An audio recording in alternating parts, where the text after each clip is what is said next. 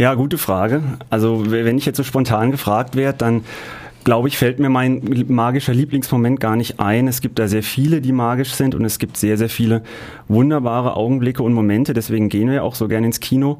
Ähm, aber die Frage ähm, ist deswegen interessant, weil, weil sie schon darauf abzielt, dass diese magischen Momente irgendwie auch sehr subjektiv sind und sehr subjektiv wahrgenommen werden.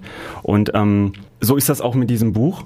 Also ähm, da sind 75 Momente drin, 75 Kinomomente, die äh, auf ihre Art wahrscheinlich alle legendär sind. Das sind aber halt 75 Kinomomente. Also die sind irgendwie zusammengestellt von einem renommierten, ohne Zweifel renommierten Kritiker und Essayisten von Rainer Gansera. Aber es sind 75 Kinomomente, die irgendwie, ich sage es jetzt mal ganz drastisch, willkürlich zusammengestellt sind und die ähm, verschiedene Szenen und verschiedene exemplarisch verschiedene Momente des Kinos eben herausnehmen und beschreiben. Und, und das, da komme ich gleich schon zu einer Sache, nämlich das wäre für mich ein Minuspunkt, das war für mich ein Minuspunkt dieses Buches, dass einfach irgendwie 75 Szenen zusammengewürfelt und besprochen wurden auf eine Art und Weise, äh, die sich jetzt mir erstmal nicht erschlossen hat. Ja, das heißt eine ganz eindeutig subjektive Auswahl. Mhm. Wie ist denn dann das Buch strukturiert? Wie ist das aufgebaut? Wie bringt er das in eine Ordnung, diese 75 Teile? Also ist es einerseits ähm, sind die Artikel an sich, diese 75 Artikel, die je eine Doppelseite ausmachen, sind, soweit ich das sehen konnte, ähm, nicht irgendwie in ihrer Aneinanderreihung strukturiert, weder zeitlich noch nach Ländern, noch geschweige denn alphabetisch. Ähm, sie sind irgendwie angeordnet, allerdings sind die Kapitel in sich jeweils strukturiert und das macht das ähm, Lesen einfach. Es sind vier ganz streng voneinander abgetrennte Absätze. In dem ersten Satz wird diese Szene einfach beschrieben. Es wird beschrieben, was passiert dort, wie ist diese Szene eingeordnet in den Kontext des jeweiligen Films. Und im zweiten Abschnitt ähm, geht er auf den Film ein, auf diesen Film, wie der entstanden ist, wie, wie der Film historisch einzuordnen ist. Und in den Absätzen drei und vier analysiert er das Ganze ein bisschen und hängt es wieder in so einen übergeordneten filmwissenschaftlichen, filmhistorischen Kontext, ohne dabei aber in irgendeiner Form, das muss man auch sagen, ähm, trocken zu sein oder langweilig zu sein. Also er kann sehr gut schreiben und man merkt ihm auch die Leidenschaft zum Kino deutlich an. Und dafür gibt es wiederum ein Pluspunkt, was ich sehr gut finde.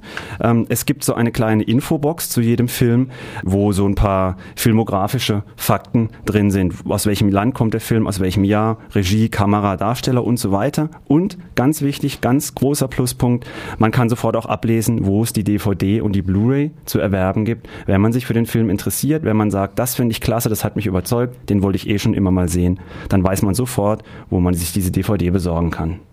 Hakt ihr denn da jetzt so die ganzen großen Klassiker der Filmgeschichte ab oder sind da richtige Überraschungen auch drin? Beides. Er hakt sowohl große Klassiker ab, also Der Pate, Taxi Driver zum Beispiel. Das sind so die Easy Rider, das sind so die Filme, die kennt jeder, die hat jeder gesehen. Da weiß man auch sofort, um welche Szene es geht, wenn Travis Bickle alias Robert De Niro vor dem Spiegel steht und mit seiner Knarre in den Spiegel beziehungsweise die Kamera guckt und sagt, ah, you're talking to me und, und so allmählich zum so sich quasi diese Metamorphose durchlebt zum, zum Amokläufer, der, der ausbricht oder ausbrechen muss.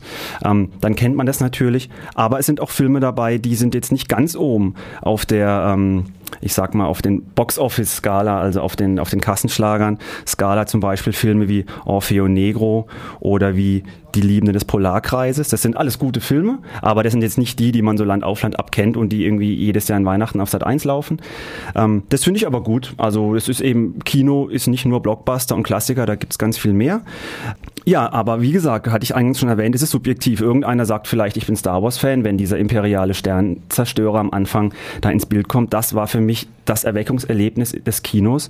Ähm, das ist zum Beispiel nicht drin. Und jemand anderes sagt, ich finde mich da wieder. Also es ist ähm, eine ganz interessante Zusammenstellung. Es sind schöne Abbildungen dabei. Jede Szene wird bebildert.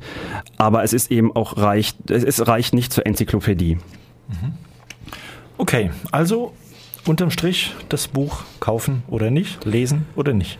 Ja, also ich würde sagen, wenn man Cineast ist und wenn man wirklich viel kennt und viel gesehen hat, dann glaube ich, lohnt sich dieses Buch nicht, weil dann kennt man diese Szenen und dann hat man sich über diese Szenen Gedanken gemacht und dann weiß man, wie das läuft und dann hat man wahrscheinlich auch schon Texte dazu gelesen und kennt sich da einfach aus, dann erfährt man da nichts Neues, außer dass halt jemand Texte zu diesen Szenen schreibt. Aber für jemanden, der vielleicht sagt, ich bin Kinofreund und ich gehe gerne ins Kino und ich gucke gerne Filme, für den könnte das interessant sein, weil der vielleicht einfach auch neue Sachen entdeckt und auf neue Sachen hingewiesen wird. Ich kannte auch nicht alle Filme, die ich dort gelesen habe und ich habe mir auch sofort gedacht, den einen oder anderen, das möchte ich mir mal angucken, das klingt gut.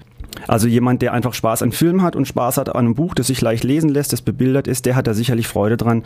Einen ausgewiesenen ähm, Cineasten oder Filmexperten, der würde sich da, glaube ich, eher langweilen. Ich würde es vielleicht mit den Worten des eingangs schon erwähnten großen, berühmten, wichtigsten Filmfestival der Welt sagen, kann, muss aber nicht.